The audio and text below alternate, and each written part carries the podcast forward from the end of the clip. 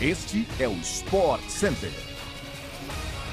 Ótimo dia para você! Estamos chegando com mais uma edição do nosso podcast do Sport Center, que vai ao ar de segunda a sexta-feira, às seis da manhã, além de uma edição extra sextas à tarde.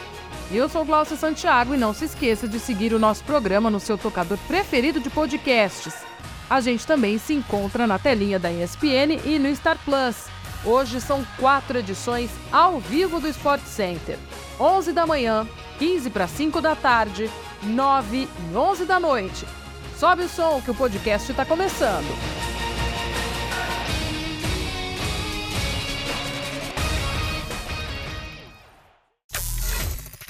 RB Leipzig e Manchester City empataram em 1 a 1 nesta quarta-feira na Alemanha, no jogo de ida das oitavas de final da Champions League. Em um primeiro tempo sonolento, o City abriu o placar aos 26 minutos com uma res, aproveitando o erro na saída de bola da defesa alemã. Os donos da casa empataram na segunda etapa com Gavardiol, aproveitando o erro na saída de Ederson e marcando de cabeça. Com o resultado, fica tudo aberto para o próximo jogo entre as duas equipes, que acontece no dia 15 de março em Manchester.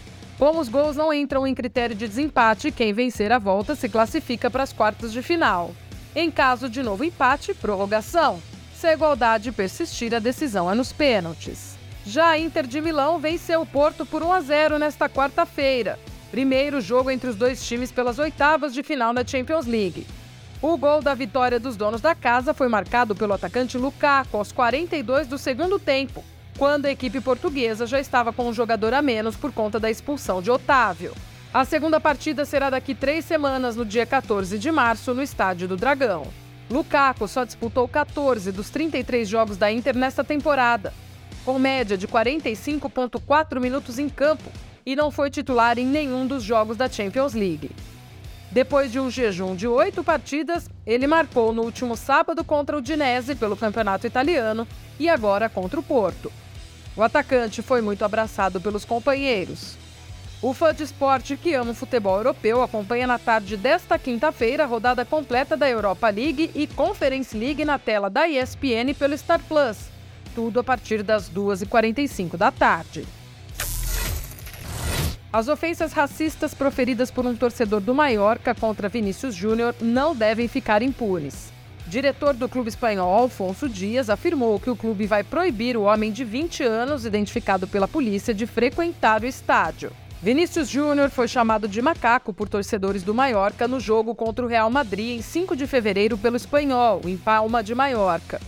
O clube da capital denunciou os insultos à Real Federação Espanhola de Futebol. La Liga também levou o caso às autoridades. A imprensa espanhola informou que a polícia conseguiu identificar esse torcedor graças às imagens feitas por um drone da polícia usado para monitorar as arquibancadas. No jogo seguinte do Mallorca em casa, no último sábado, o mesmo torcedor foi flagrado proferindo ofensas racistas contra o nigeriano Samuel Chukwueze do Vila Real. Além de estar banido do estádio, o torcedor também foi fichado pela polícia e responderá na justiça pela acusação de crime de ódio. Pela lei geral do esporte espanhol, ele pode ser punido com multa de 16 mil reais e ficar proibido de frequentar recintos esportivos por no mínimo seis meses. Ronaldo Fenômeno tem sido voz ativa nos debates de temas sobre o futuro do futebol brasileiro. O interesse, logicamente, por ser dono de 90% das ações da SAF do Cruzeiro.